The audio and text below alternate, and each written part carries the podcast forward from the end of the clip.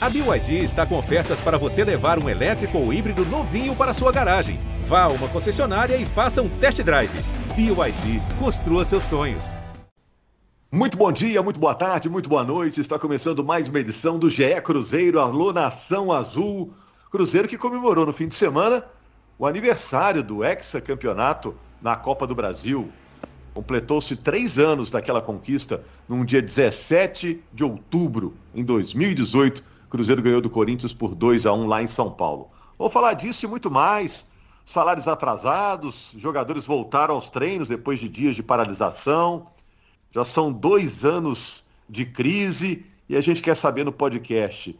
Bom, a situação do Cruzeiro em relação ao início da crise já melhorou? O que, é que vocês enxergam para o futuro do Cruzeiro? Vai seguir nessa dificuldade? Vai se recuperar agora com a volta da torcida? Vai virar um clube empresa? Que efeito a paralisação dos jogadores pode ter sobre o time que pega o Havaí na sexta-feira? Perguntas para o Henrique Fernandes, nosso comentarista, o Jaime Júnior, narrador, e a Fernanda Remisdorf, que é a representante da torcida nesse podcast. É a voz da torcida. Primeiro lugar, sabendo se está todo mundo ligado, já que está cada um na sua casa, né? Henrique está aí, Tô, tô por aqui. Um abraço. Jaime. Um abraço, Nação Azul. Fernanda, tá tudo bem, Fernanda? Tô aqui, pessoal. Bom dia, tudo bem e aí? É isso, gente. Vamos começar no assunto mais quente, que é essa paralisação dos jogadores em virtude dos salários atrasados, não só para eles, jogadores, mas também para funcionários do clube. Vocês foram surpreendidos com essa parada, gente? Esperavam uma, algo dessa magnitude? A notícia de salário atrasado no Cruzeiro não, é, não pode ser considerada surpresa, né? Infelizmente. Mas a né, paralisação. Rogério? Eu acho que era um passo natural, né? Principalmente diante, diante da, do, do, posicionamento, da, das demonstra demonstrações que a diretoria do Cruzeiro dava em relação à maneira como está lidando com esse débito com os jogadores. Né? O presidente que viaja, é, o patrocinador que questiona o que foi feito com o dinheiro que foi dado ao clube, adiantado ao clube para pagamento de salários. O jogador está vendo tudo isso. O jogador está vendo tudo isso e ele tem como mecanismo de pressão, como qualquer trabalhador, é, prescindir sua força de trabalho em relação ao seu, ao seu empregador que não cumpre as suas obrigações. Então era um passo natural. No ano passado já houve um movimento parecido com esse, quando eles não se concentraram para o jogo contra o Oeste. Talvez vocês vão se lembrar. Até no momento semelhante da temporada, né? Quando as contas não permitiam é, um, um, sonho claro com acesso, mas o time já estava mais ou menos confortável em relação ao rebaixamento, que é o cenário de hoje. Agora, foi um duro golpe na reação do Cruzeiro, nas boas atuações recentes. Não que vá significar um terrível prejuízo físico essa pausa né, dos treinamentos, mas o foco foi colocado em outro lugar, que não o campo. Eu tenho certeza que o Luxemburgo não queria uma pausa dessa. Ele queria poder trabalhar no dia a dia, tanto que ele tentou de alguma forma uh, segurar ali. Não, não que ele não concordasse com os jogadores, mas a gente tem informação que o Luxemburgo tentou dissuadir os jogadores dessa ideia da greve. Então acho que tem um impacto sim em questão de foco. Uh, o time não chega para o jogo contra o Havaí tão forte quanto chegou para o jogo contra o Botafogo. Né? Vamos ver se o time vai conseguir aproveitar bem o tempo que está sendo gasto em campo, aproveitado em campo, desde domingo pela manhã. Mas o mais triste disso tudo, só para fechar, Rogério, é que eles retornaram sim aos treinos, mas deixaram claro que não foram pagos. Não resolveu-se a questão, que é a questão que provocou a greve. Né? O que eles fizeram foi dar mais um voto de confiança a essa diretoria que não tem conseguido botar o dinheiro na conta dos jogadores, que é o que tem que ser feito. Fernanda, muita gente dá opinião e você acaba é, catalisando também essas opiniões, né? muita che coisa chega até você. Qual a opinião da torcida em relação a essa paralisação dos jogadores? A torcida está, em sua grande maioria mesmo, do lado dos jogadores, apoiando essa greve. É, eu já até tinha falado um tempo atrás, assim, é, pensando sobre essa questão, porque a torcida do Cruzeiro já fez alguns protestos aí, e a gente já teve informações de que o presidente não se importa, ele já falou que sobre o que a torcida fala, ele não tá nem aí. Então a gente pensou, gente, será que se os jogadores fizessem alguma coisa, será que isso ia tocar ele? Será que ele ia mexer um pouquinho mais com ele? Ele iria pensar diferente? Então, assim, para a torcida também é uma essa, essa greve, de talvez mudar a cabeça do presidente, fazer ele pensar diferente, acordar um pouquinho para a vida, sair do mundo que ele está aí, que é um mundinho paralelo dele. Então a gente apoia, é, a gente vê nos jogadores uma uma vontade realmente de ajudar o Cruzeiro, tanto igual vocês já falaram aí. Não foi resolvido o problema. O Fábio postou a nota, né? Os jogadores postaram falando, olha, não resolveu nada. Mas como a gente tem responsabilidade com o Cruzeiro, a gente se importa com o clube, a gente vai voltar a treinar. Porque se eles quisessem falar assim, não, a gente vai parar, enquanto não resolver o problema, a gente não joga. Eles estariam no direito deles. Mas a gente vê que eles têm essa vontade de ajudar o Cruzeiro, eles estão se doando ao máximo, tanto masculino quanto feminino. A gente tem o feminino que ganhou ontem de 9 a 0 sem receber. Aliás, uma categoria que está chateada também pelo Cruzeiro, enfim. Então, assim, a gente está do lado dos jogadores, a gente acha que realmente eles têm que demonstrar essa indignação, como também já foi falado, não só por eles, mas pelos funcionários do Cruzeiro, que recebem muito menos, que assim, é um absurdo essas pessoas não estarem sendo pagas, pessoas que não estão conseguindo pagar o mínimo, que é conta de luz, que é conta de água de casa, sabe? Então, assim, é, a gente tem relatos muito pesados disso. E os jogadores têm toda a empatia disso. A gente vê que eles estão tendo que tirar dinheiro do próprio bolso para poder ajudar os, os funcionários. Eles não têm obrigação disso, né? A gente vê muitas vezes a empresa, quando a empresa não tem dinheiro, o dono da empresa tira dinheiro dele para pagar funcionário. A gente não está vendo isso, está vendo os jogadores, que também são funcionários, tendo que sensibilizar com os outros. Então, assim, eles estão certos, são no direito, e a gente problema seja resolvido mesmo aí, porque sem salário não dá para exigir nada de ninguém. Ô Jaime, é... olha só como é que são as coisas, né? É claro que os resultados da atual diretoria do Cruzeiro não são bons, né? O time vai passar, ao que tudo indica, mais um ano na Série B. Os resultados esportivos não são bons, a situação financeira é terrível. Diante dessa situação financeira calamitosa que vive o Cruzeiro, dava para fazer alguma coisa de diferente? Né? Estou tentando olhar pelo lado da, da diretoria agora aqui. É, que a diretoria não está brilhando, isso está claro para todo mundo, né? Mas o que, que dava para fazer diferente? Às vezes as pessoas falam o seguinte: ah, não houve planejamento. Houve, ele foi mal feito, porque imaginou-se um valor para a temporada e esse valor não está sendo o suficiente. Né? Talvez a diretoria tenha imaginado que a, a pandemia terminaria mais cedo, que o torcedor voltaria mais cedo para o estádio e que o Cruzeiro teria mais arrecadação, por exemplo, com, com a torcida no campo. Mas não dá para poder contar com isso. Você tem que pensar a temporada com uma folha mais enxuta para que você consiga pagar as suas contas em dia. E pagar conta em dia é fundamental para que a coisa é, corra nos trilhos. E aqui, ao que me parece, e, e o que a gente está vendo agora, né, o Cruzeiro, o presidente do Cruzeiro se reunindo com empresários e pedindo dinheiro, pedindo empréstimo, porque o Cruzeiro não tem grana para poder é, quitar os atrasados e quando olha para o futuro, e um futuro próximo até o fim do ano, precisa também de mais dinheiro para poder é, colocar, manter a folha em dia, né? Quando você pega uma grana, bota a folha em dia, mas olha só, botar a folha em dia é interessante porque é o seguinte, é, conversando com alguns atletas do Cruzeiro, uh, ano passado, por exemplo, o Cruzeiro, quando pagou o mês de outubro, parte do mês de outubro, gente, essa parte do mês de outubro não representa nem 20% pelo que eu conversei com os atletas. Então, assim, a grande parte da folha de outubro ficou para trás, você tem 13 terceiro, sabe? É, férias, gente aí que não recebeu isso, entre jogadores, entre funcionários. Então, é, o, o, Cruzeiro precisa olhar já para o ano que vem e com uma folha mais enxuta, porque a folha, é, no nível que está hoje, a informação que eu tenho é que a folha do Cruzeiro é de 2 milhões e 700 mil reais. É, é a folha mais alta da Série B do Campeonato Brasileiro. E para o ano que vem tem que enxugar mais. O Cruzeiro já conseguiu enxugar lá esse mérito e tinha que ter feito isso mesmo né, de, de enxugar aquela folha tão alta do time quando caiu, que era uma folha altíssima, né, jogá-la bem para baixo, mas tem que jogar ainda mais. Porque uma folha de 2 milhões e 700 mil, é, o Cruzeiro não está conseguindo dar conta de pagar. Então tem que enxugar mais. E tem algo muito errado, né? Porque no ano passado o Cruzeiro já tinha a maior folha de pagamento da Série B e não subiu. Esse ano é a mesma coisa, está no meio da tabela. Então tem algo muito errado, né? na administração desse pouco dinheiro que resta.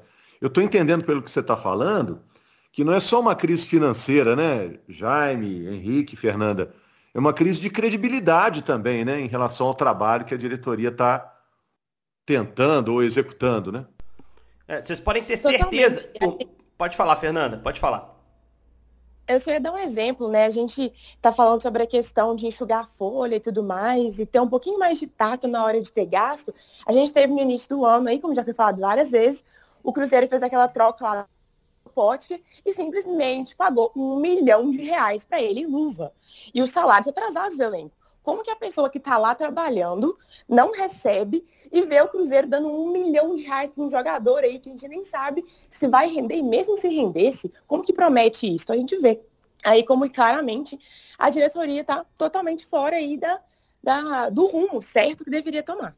E nessa história de crise de credibilidade, que o Rogério até tocou no ponto, é, vocês podem ter certeza, embora a gente não tenha informação, porque essas coisas são, são discutidas em sigilo, que alguns jogadores que o Cruzeiro provavelmente procurou não quiseram vir ao Cruzeiro, exatamente pelos problemas de atraso salarial.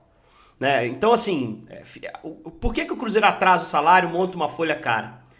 O presidente meio que está pagando para ver. É, ele sabe que o primeiro passo para a recuperação financeira do Cruzeiro é voltar a ter arrecadação de Série A. E a única forma de ter arrecadação de Série A é voltando para a Série A. Então ele faz uma aposta de pagar um, um, grupo de jogadores mais caro do que pode nesse momento. Porque imagina que voltando e recuperando o orçamento, ele acerta muitas dessas questões e a coisa caminha um pouco melhor. O problema é que não volta. O problema é que o desempenho técnico dentro de campo não respalda uh, os salários, uh, o prestígio que alguns jogadores têm. Né? Alguns jogadores estão ganhando muito para um cenário de Série B e não estão entregando.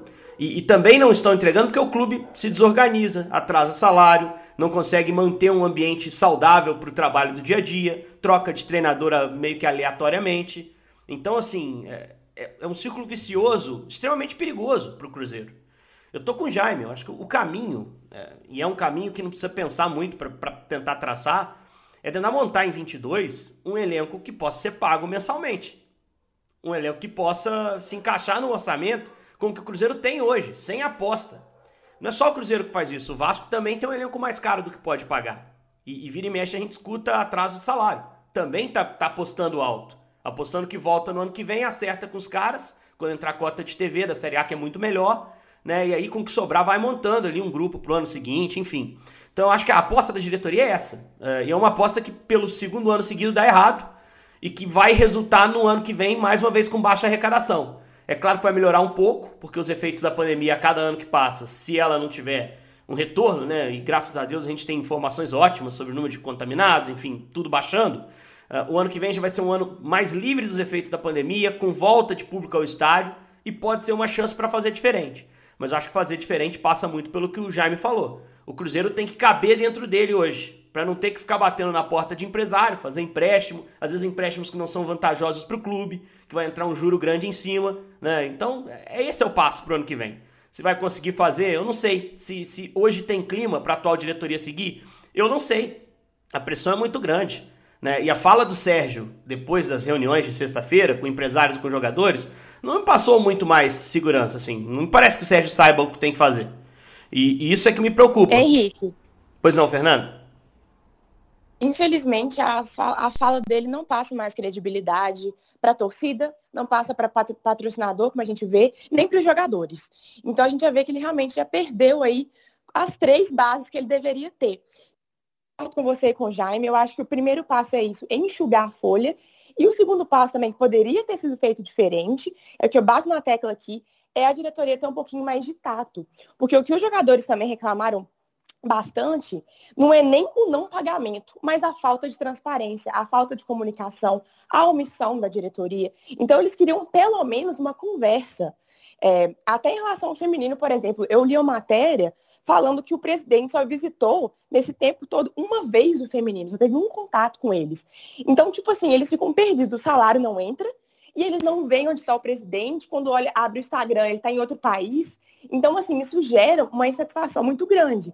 Se ele não tem o dinheiro, ele já tentou o que ele pode, ele podia, pelo menos com mais frequência, sentar com os caras e falar, gente, eu falando, me desculpe, eu prometi que eu ia conseguir pagar, não tá dando, dá uma satisfação, até para a torcida também, ser um pouco mais transparente. No começo da gestão dele, ele tentou, depois ele parou, a gente nunca sabe mais onde ele tá, sempre quando aparece notícia dele, alguma fala, é sempre até desdenhando da gente, é coisa desse jeito. Então, assim, eu acho que além de enxugar a folha, essa, essa questão assim administrativa dele, falta também, como eu falei, essa questão de lidar com pessoas, que tem que ter uma é uma característica de um gestor também. Então, para mim, são essas duas coisas que faltam no Sérgio. E tem, tem uma outra coisa que eu acho importante citar. Ano que vem, né, se Deus quiser, como citou Henrique, com a situação da pandemia mais controlada, o torcedor do Cruzeiro poderá voltar ao estádio. E ele no estádio será muito importante no apoio no dinheiro que ele paga no ingresso e que vai ajudar também na arrecadação do clube. Mas, em contrapartida, o Cruzeiro tem ano que vem 13 milhões, daqui a pouco são 14, porque esses valores vão sendo corrigidos, né? É, só, só 13 milhões né? aí da, da, das dívidas da FIFA que o Cruzeiro tem que, tem que pagar para voltar a contratar. Daqui a pouco, no ano que vem, a dívida do Piramides pelo Rodriguinho, que são 16 milhões só essa, daqui a pouco essa dívida também bate na porta, a tendência é que no ano passado, no ano que vem ela seja cobrada. Você tem as dívidas que foram assumidas, né, pactuadas na Justiça do Trabalho, é, de jogadores, de funcionários que saíram. E aí eu cito apenas três jogadores aqui: Dedé, Dodô e Fred, só desses três o Cruzeiro terá de pagar, juntos aos três, 926 mil reais por mês no ano que vem, porque isso já foi pactuado. Então, se o Cruzeiro não pagar isso, o Cruzeiro pode, por exemplo, dar o calote. Ele pode dar o calote. E aí tentar renegociar isso lá na frente. Né? É, mas é, já está tudo lá acordado. Se o Cruzeiro não paga, né, tem, tem, por exemplo, tem três meses de atraso, Aí você já tem lá uma multa, eh, tem casos, por exemplo, de 10% é, no valor total, sabe? É, então, essa dívida aumenta ainda mais. Então, à medida que o Cruzeiro ele, ele se desorganizou, né? E aí não é culpa do Sérgio, aquela desorganização lá de trás, que começou com o Gilvan de Pinho e com o Wagner Pires. Então, o, o Sérgio ele pegou um cenário muito desorganizado e não está conseguindo dar a organização que a gente imaginava. E aí o cenário lá para frente né, seria de desorganização ainda maior, porque é, mais valores vão chegando. Porque o Cruzeiro imaginava estar na, na Série A do ano que vem, em 2022. E ao que tudo indica, não vai estar. E com, e com, com menos dinheiro para trabalhar. Então a situação do Cruzeiro é muito difícil. O Cruzeiro precisa urgentemente, né, conseguindo é, o clube virar clube empresa, ter o, o, investidor que entre porque falta dinheiro para o Cruzeiro. Se não conseguir isso, é, a, a, ideia que começa a entrar em pauta, ela seria interessante. Né? O Pedro Lourenço, que é o, é o dono da grande de Belo Horizonte e outros três grandes empresários cruzeirenses, eles se unindo para poder fazer um modelo de gestão parecido com o do rival. É, o rival tem dívida maior até que do Cruzeiro, mas tem investidores que botam a grana. O problema é grana. O presidente do rival chegou a dizer essa semana o seguinte, ó, se não fossem os investidores, estaria na Série B do Campeonato Brasileiro. Não tá porque tem a grana. Então o Cruzeiro precisa de dinheiro. Se conseguir o investidor, ótimo. Se conseguir que esse dinheiro venha pelos empresários, beleza. Mas se não conseguir nenhuma das duas coisas, o cenário não só para o ano que vem, mas para os próximos anos, ele, ele é, é, é dificílimo para o Cruzeiro. E só, e só... Aguardar. Eu tenho uma opinião, viu, Henrique, que em grandes clubes do futebol brasileiro, muitos deles, hoje quem é investidor, daqui a alguns anos vai virar acionista, né? Com essa ideia do clube empresa, esses investidores vão se tornar dono de parte do clube. Isso vai acabar acontecendo pela situação financeira em que os grandes clubes brasileiros se meteram. Um ou outro vai seguir nesse modelo tradicional de clube, de associação. Muitos deles vão virar empresa e seguir outro caminho. E o Cruzeiro, pela situação delicadíssima que se encontra, é um grande candidato a, a fazer isso, né? É, lá fora já é assim, né? A gente sempre cita muito o exemplo da Inglaterra, que tem lá os seus proprietários de clube, alguns investem mais, outros investem menos. A minha única dúvida em relação a investidores, sempre coloquei aqui, é que hoje pegar o Cruzeiro, assumir o Cruzeiro é um mau negócio. Você tem outras opções, né? Se você quer investir no futebol para lucrar com o futebol, que é difícil, é difícil um clube ser superavitário para o seu proprietário, né? Muitas vezes quando o cara compra o clube, isso já, publicações nesse sentido, ele não quer lucro. Há outras coisas mais lucrativas no mundo para se investir do que time de futebol. O futebol é caro, mas ele quer prestígio, ele quer força política, enfim, uma série de outras coisas. É, o cara que investe no Cruzeiro, ele sabe que tem esse passivo gigante, que tem dívidas que estouram a qualquer momento, que tem acordos com jogadores que o Jaime citou, que no ano que vem tem que começar a pagar, e tudo isso passa a ser responsabilidade sua como investidor. Não, não, ah, você não tem que. Vai ter lá o presidente do clube e a sociedade vai ter os seus investidores. Você sabe que o dinheiro que você vai aportar lá, ele não vai entrar único exclusivamente, exclusivamente para a montagem do time. Até porque se você toma uma punição da FIFA, você não pode contratar. Então, esse dinheiro também vai ser usado para pagar essas dívidas que estão existindo. É isso que dificulta tanto um, um, Cruzeiro, um Botafogo, clubes grandes, com marcas até muito mais fortes que outras alternativas, a virarem uma sociedade, como eles querem. É, porque o, investidor ele sabe que, por mais que a marca seja grande, ele vai ter que pagar um passivo gigante ou participar do pagamento dessa dívida gigante. Então, eu sempre peço muito pé no chão quando se discute isso. Essa semana bateu uma história de que o dono futuro dono do Newcastle aí, um grupo da Arábia Saudita, teria interesse em comprar um Cruzeiro. Isso aí é a partir de, de uma declaração que foi dada de que eles têm interesse em três clubes, em assumirem três clubes, a gestão de três clubes, e que um seria brasileiro.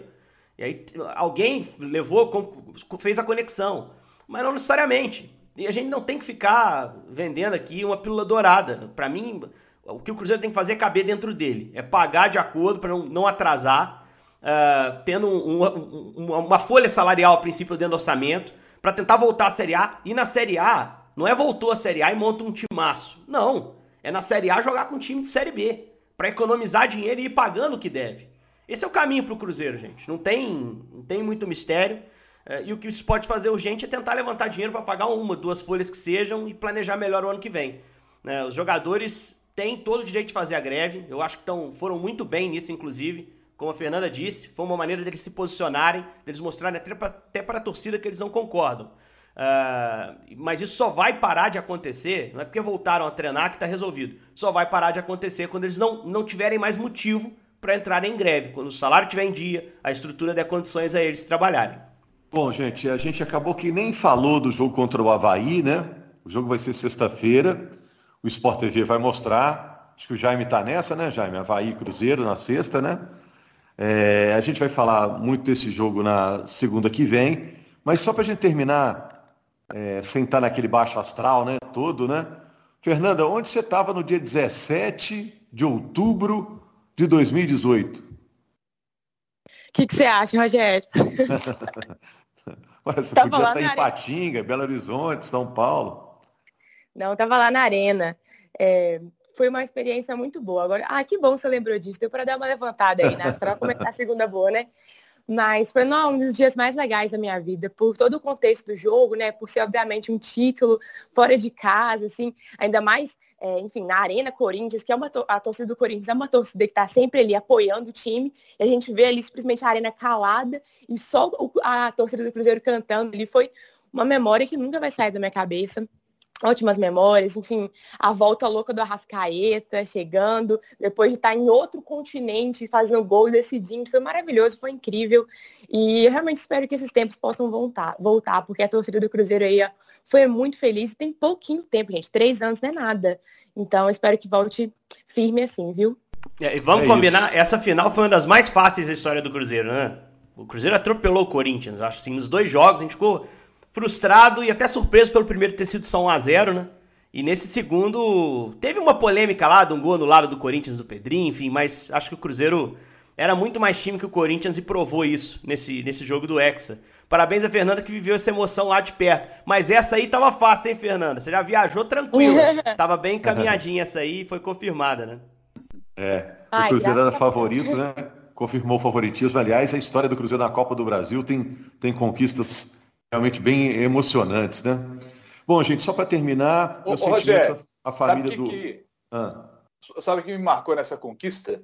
Que no dia seguinte teve toda aquela, aquela festa da torcida do Cruzeiro, que foi fantástica, né? E no Globoesporte.com a gente acompanhou tudo. Então, na época, o nosso chefe, né, não está hoje trabalhando com a gente, que era o Armando, Armando Oliveira, e ele me chamou para conversar. Falei assim, Jaime, eu estou com uma ideia que é o seguinte, a gente transmitir essa festa inteira no Globoesporte.com. Topa? Falei, topa. Eu lembro disso, mas, né?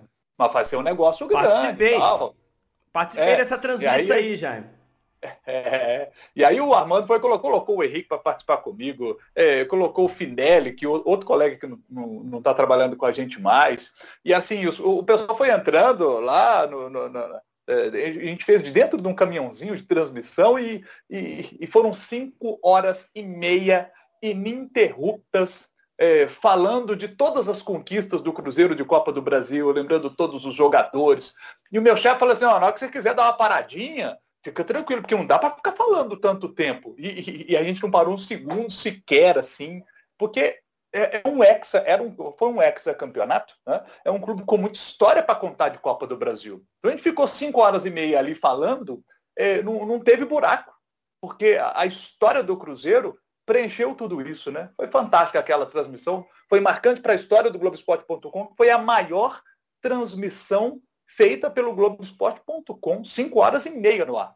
Foi é fantástico. É, o Cruzeiro realmente tem muita história na Copa do Brasil. Fala de Copa do Brasil, torcedor do Cruzeiro ri de orelha a orelha, porque realmente é uma história muito bonita. Mas eu estava dizendo, gente, meus sentimentos à família do jornalista Neuber Soares, que faleceu nesse fim de semana.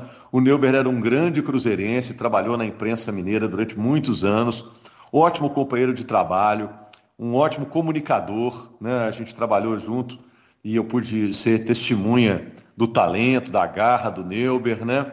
E é uma perda muito grande para o jornalismo mineiro, né? Tenho certeza que o torcedor do Cruzeiro fica muito sentido com essa, com essa notícia, né? Que o Neuber possa receber do Cruzeiro as homenagens, como, como a Salomé também recebeu, né? Eh, são esses nomes que fazem que o clube seja eterno, né? E o carinho que o torcedor tem com o seu clube tem que ser reconhecido. É isso, gente. Grande abraço. Na segunda-feira estamos de volta para falar de Havaí e Cruzeiro, jogo da sexta-feira pela Série B. O Cruzeiro precisando vencer para manter ainda a chance de sonhar com o acesso. Combinado? Até segunda.